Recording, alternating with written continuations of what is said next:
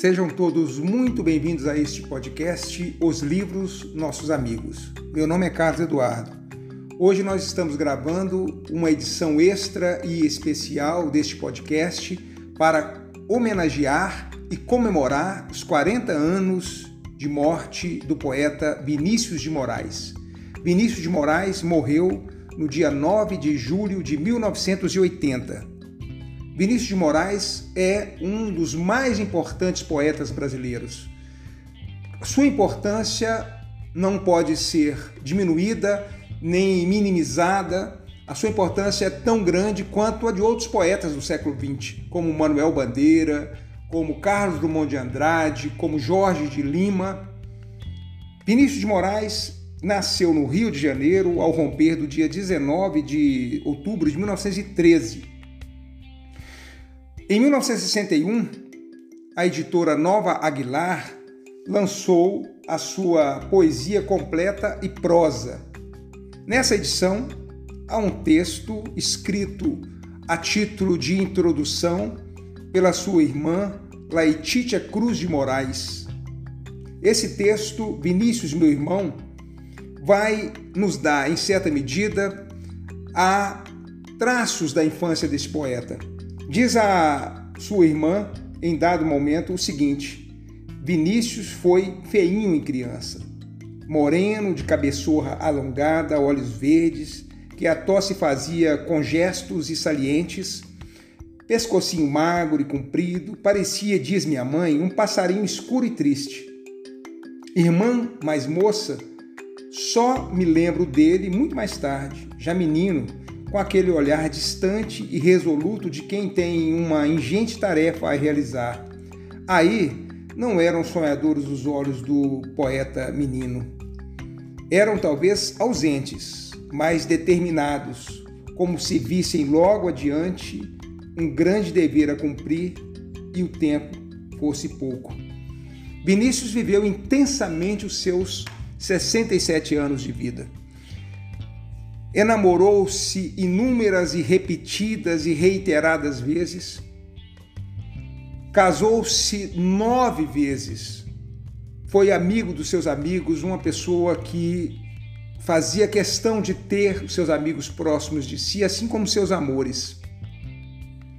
Uma vida de diplomata, vivendo fora do país por vários anos, Ingressou ainda jovem na carreira diplomática, sendo exonerado de maneira covarde e vil pela ditadura militar em 1969. Acaba que se enfronha cada vez mais pelos meandros da música popular brasileira, inaugurando-lhe estilos e contribuindo decisivamente para o seu enaltecimento, para o seu crescimento. Vinícius de Moraes está no cerne e é o pai de movimentos como o da Bossa Nova, lançado em 1954, a partir de um álbum do João Gilberto, Chega de Saudade, título de um poema do Vinícius de Moraes. Vinícius de Moraes estreou na poesia ainda muito jovem, aos 20 anos de idade, com o livro Caminho para a Distância, a sua poesia inicial era uma poesia muito carregada de misticismo, de transcendentalismo, uma poesia muito séria, muito é, evocativa, de religiosidade.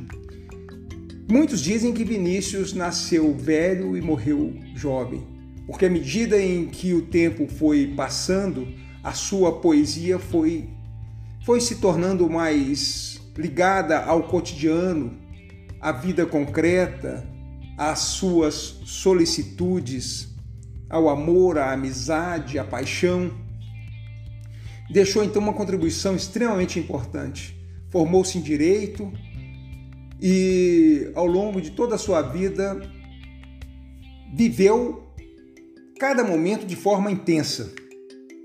Eu trago agora alguns poemas para lembrar exatamente da vida gloriosa dedicada ao amor, à amizade, à poesia, à paixão desse grande e importante poeta chamado Vinícius de Moraes.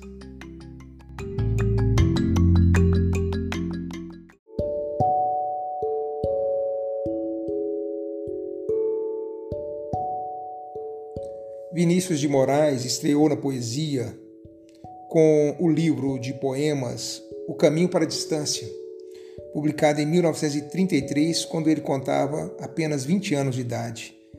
No livro, ele escreveu uma, uma pequena epígrafe a título de apresentação do mesmo. Ele diz o seguinte: Este livro é meu primeiro livro. Desnecessário dizer aqui o que ele significa para mim como coisa minha. Creio mesmo que um prefácio não o comportaria normalmente. São cerca de 40 poemas intimamente ligados num só movimento, vivendo e pulsando juntos, isolando-se no ritmo e prolongando-se na continuidade, sem que nada possa contar em separado. Há um todo comum e indivisível. Seus defeitos de ideia são os meus defeitos de formação. Seus defeitos de construção são os meus defeitos de realizador. Eu o dou tal como fiz, com todos os arranhões que, notei na fixação inicial, virgem de remodelações na mesma seiva em que sempre viveu. Ofereço-o aos meus amigos. Vinícius de Moraes, Rio, 1933. Desse livro em especial, eu sempre gostei muito de um poema que, em dado momento da minha vida, recitava de cor. Naqueles momentos em que cada um de nós se imagina, quem sabe, poeta e que se identifica com a dor, com a evocação que a poesia propicia. E há um poema, então, nesse primeiro livro do Vinícius, né, que é o poema O Poeta, que diz o seguinte: A vida do poeta tem um ritmo diferente, é um contínuo de dor angustiante. O poeta é o destinado do sofrimento, do sofrimento que lhe clareia a visão de beleza. E sua alma é uma parcela do infinito distante, o infinito que ninguém sonda e ninguém compreende. Ele é o eterno errante dos caminhos, que vai pisando a terra e olhando o céu, preso pelos extremos intangíveis, clareando como um raio de sol a paisagem da vida. O poeta tem o coração claro das aves e a sensibilidade das crianças. O poeta chora, chora de manso, com lágrimas doces, com lágrimas tristes, olhando o espaço imenso da sua alma. O poeta sorri, sorri a vida e a beleza e a amizade. Sorri com sua mocidade a todas as mulheres que passam. O poeta é bom. Ele ama as mulheres castas e as mulheres impuras. Sua alma as compreende na luz e na lama. Ele é cheio de amor para com as coisas da vida e é cheio de respeito para com as coisas da morte. O poeta não teme a morte. Seu espírito penetra a sua visão silenciosa e a sua alma de artista possui-a cheia de um novo mistério. A sua poesia é a razão da sua existência. Ela o faz puro e grande e nobre, e o consola da dor e o consola da angústia. A vida do poeta tem um ritmo diferente. Ela o conduz errante pelos caminhos, pisando a terra e olhando o céu, preso, eternamente preso pelos extremos intangíveis.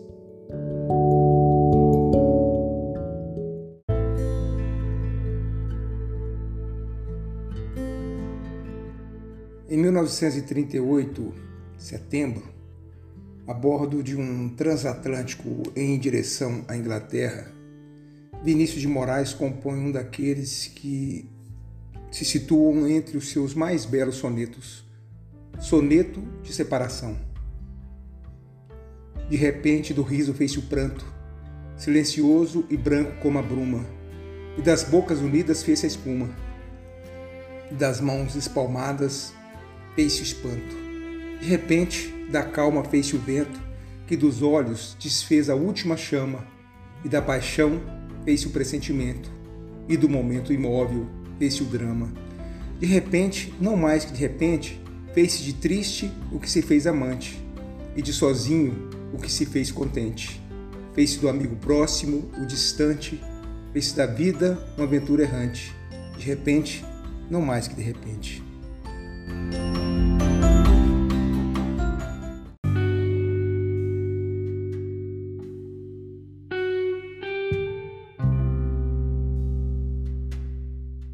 Vinícius de Moraes teve uma intensa vida amorosa.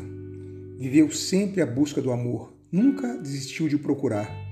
Talvez seja realmente pertinente o título que José Castelo vai dar à biografia que escreve sobre o poeta, o poeta da paixão.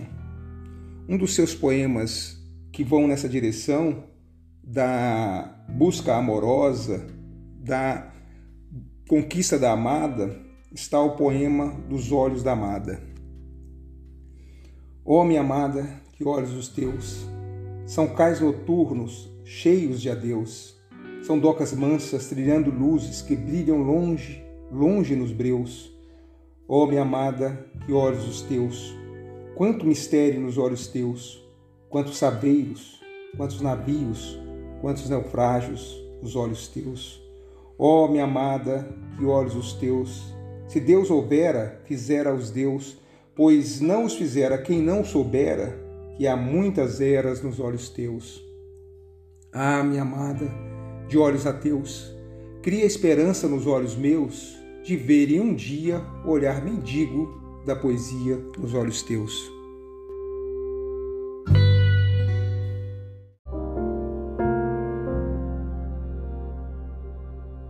Vinícius de Moraes, como diplomata, se viu obrigado a viver fora do país por muitos anos, é, vivendo a sua vida em vários e diferentes países. E isso, sem dúvida nenhuma, era difícil para ele, um homem tão dado ao encontro, à amizade, ao convívio, tão ligado à sua gente, às coisas do Brasil.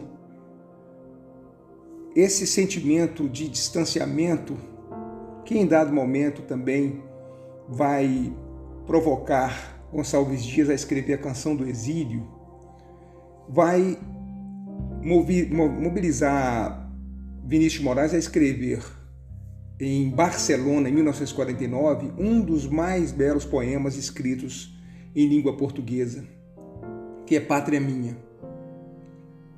Pátria Minha. A minha pátria é como se não fosse é íntima doçura e vontade de chorar.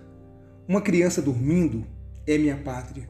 Por isso, no exílio, assistindo dormir meu filho, choro de saudades de minha pátria. Se me perguntarem o que é minha pátria, direi: não sei.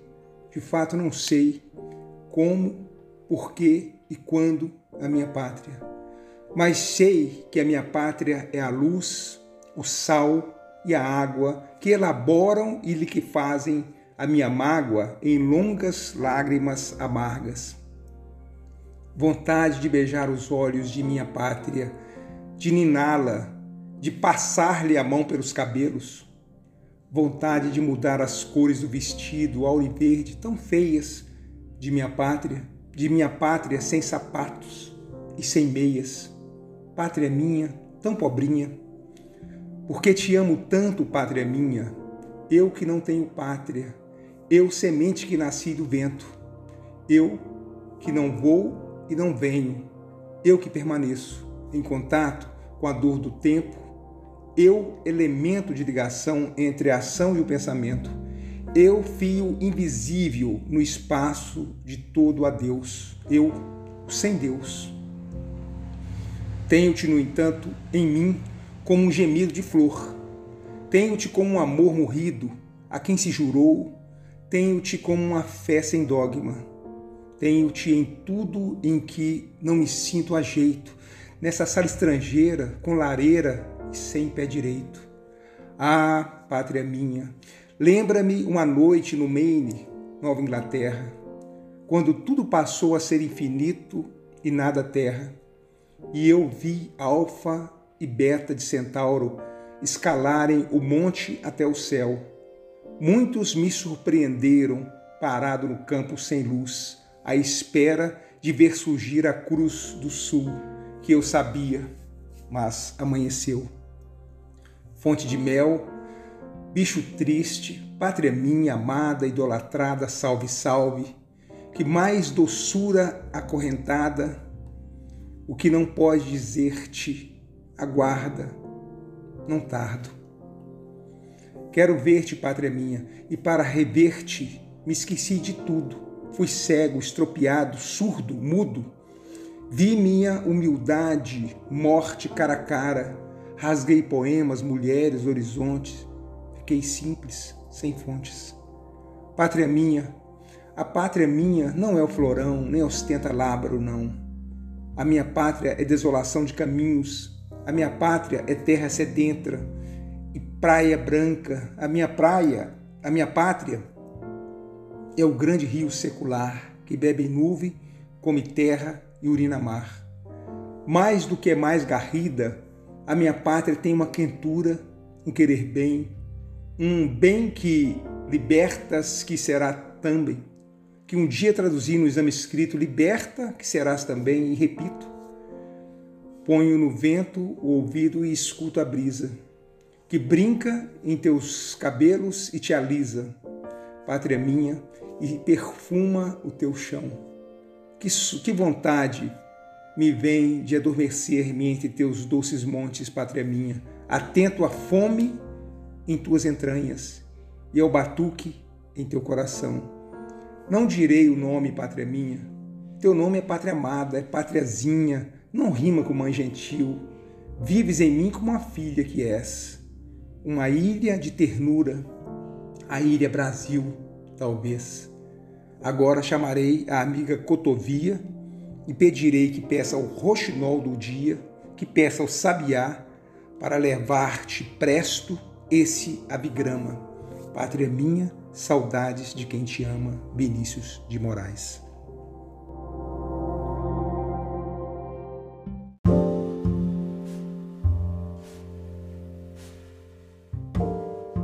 Poética. De manhã escureço, de dia tardo, de tarde anoiteço, de noite ardo. A oeste, a morte contra quem vivo. Do sul cativo, o oeste é meu norte. Outros que contem passo por passo. Eu morro ontem, nasço amanhã. Ando onde há espaço. Meu tempo é quando.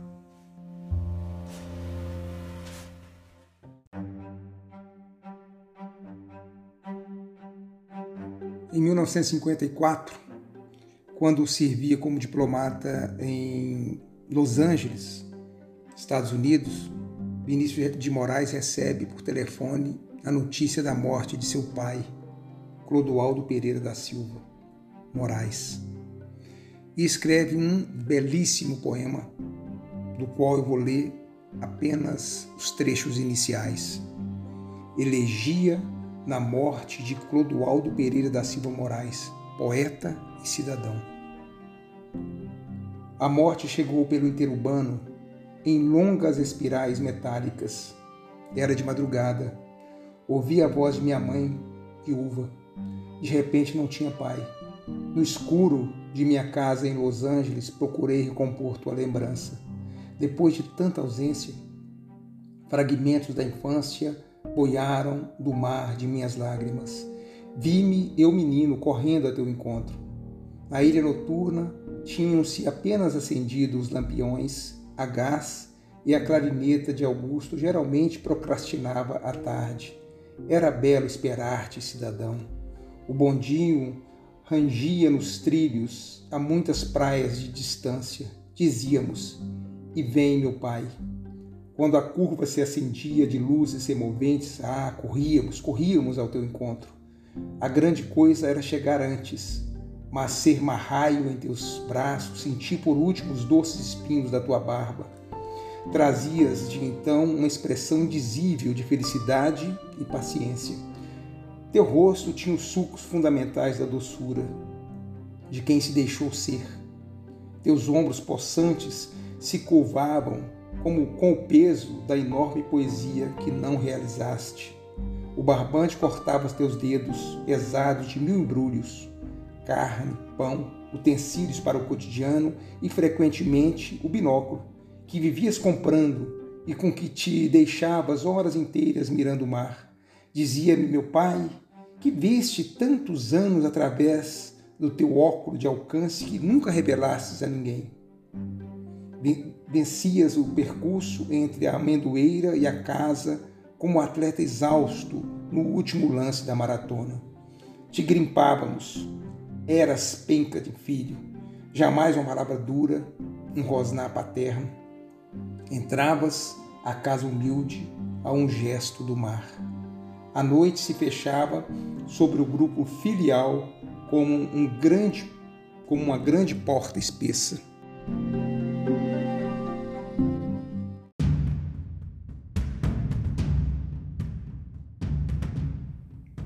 Poética 2 Com as lágrimas do tempo e a cal do meu dia, eu fiz o cimento da minha poesia.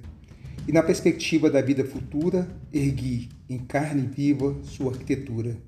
Não sei bem se é casa, se é torre ou se é templo, um templo sem Deus. Mas é grande e clara, pertence ao seu tempo. Entrai, irmãos meus.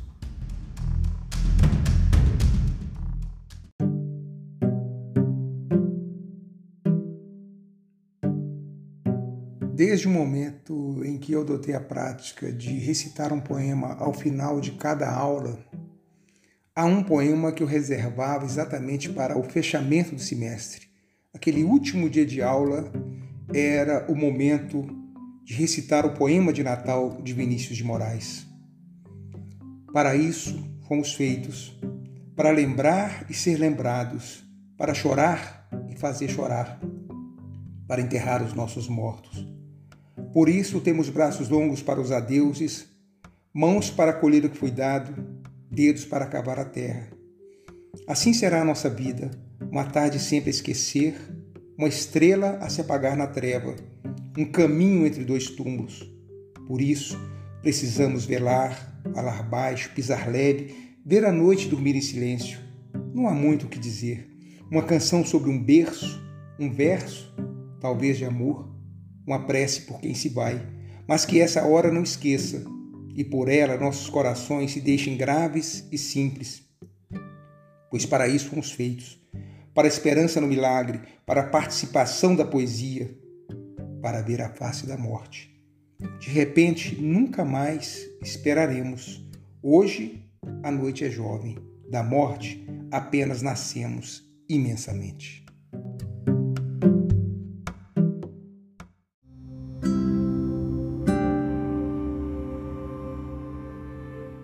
De um poema mais longo intitulado O Desespero da Piedade, eu vou ler aquela parte na qual Vinícius dedica-se ao tormento da mulher.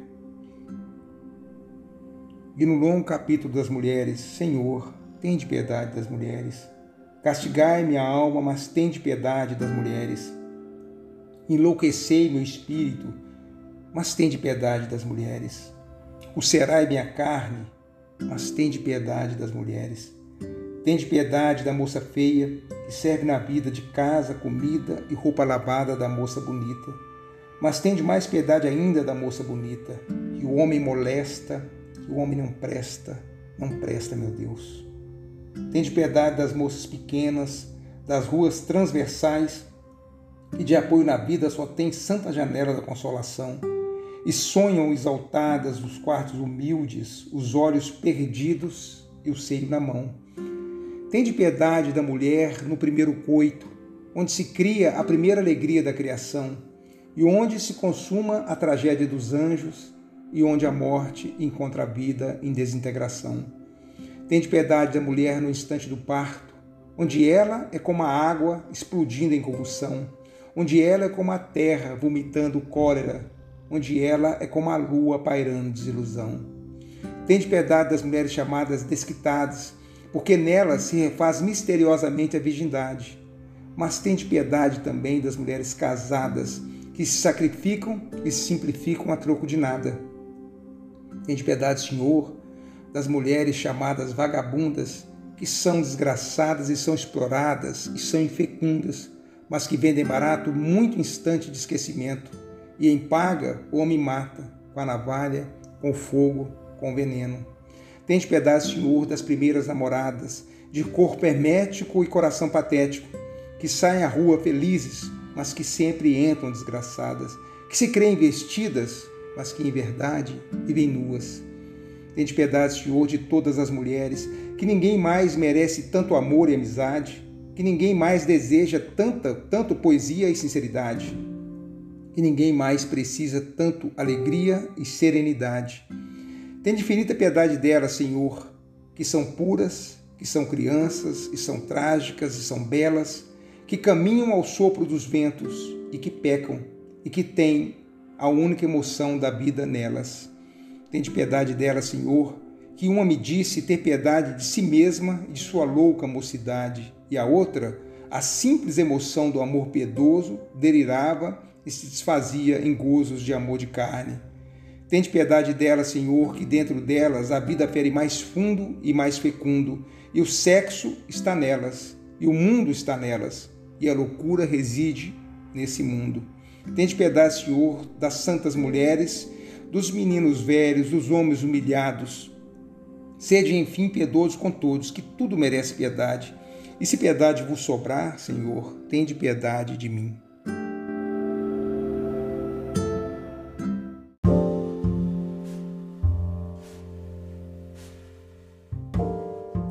O haver. Resta acima de tudo essa capacidade de ternura, essa intimidade perfeita com o silêncio. Resta essa voz pedindo perdão por tudo Perdoai-os, porque eles não têm culpa de ter nascido. Resta esse antigo respeito pela noite, esse falar baixo, essa mão que tateia antes de ter, esse medo de ferir tocando, essa forte mão de homem cheia de mansidão para com tudo quanto existe. Resta essa imobilidade, essa economia de gestos, essa inércia cada vez maior diante do infinito, essa gagueira infantil de quem quer exprimir o inexprimível, essa irredutível recusa à poesia não vivida. Resta essa comunhão com sons, esse sentimento da matéria em repouso, essa angústia da simultaneidade do tempo, essa lenta decomposição poética em busca de uma só vida, uma só morte, um só Vinícius. Resta esse coração queimando como um círio numa catedral, catedral em ruínas, essa tristeza diante do cotidiano ou essa súbita alegria ao ouvir passos na noite que se perdem sem história. Resta essa vontade de chorar diante da beleza, essa cólera em face da injustiça e do mal entendido, essa imensa piedade de si mesmo, essa imensa piedade de si mesmo e de sua força inútil. Essa esse sentimento de infância subitamente desentranhado de pequenos absurdos, essa capacidade de rir à toa esse ridículo desejo de ser útil e essa coragem para comprometer-se sem necessidade. Resta essa distração, essa disponibilidade, essa vagueza de quem quer, de quem sabe que tudo já foi como será no vir a ser. E ao mesmo tempo essa vontade de se servir, essa contemporaneidade com o amanhã dos que não tiveram ontem nem hoje. Essa, essa faculdade incoercível de sonhar, de transfigurar a realidade dentro de, dessa incapacidade de aceitá-la tal como é. E essa visão ampla dos acontecimentos, e essa impressionante e desnecessária presciência, e essa memória anterior de mundos inexistentes, e esse heroísmo estático, e essa pequenina luz indecifrável a que às vezes os poetas dão o nome de esperança.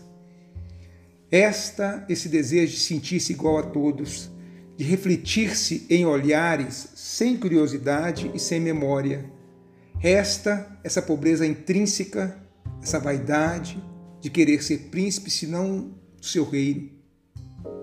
Resta esse diálogo cotidiano com a morte, essa curiosidade pelo momento a vir, quando, apressada, ela virá me entreabrir a porta como uma velha amante, mas recuará em véus ao ver-me junto à bem-amada. Resta essa, esse constante esforço para caminhar dentro do labirinto, esse eterno levantar-se depois de cada queda, essa busca de equilíbrio no fio da navalha, essa terrível coragem diante do grande medo e esse medo infantil de ter pequenas coragens.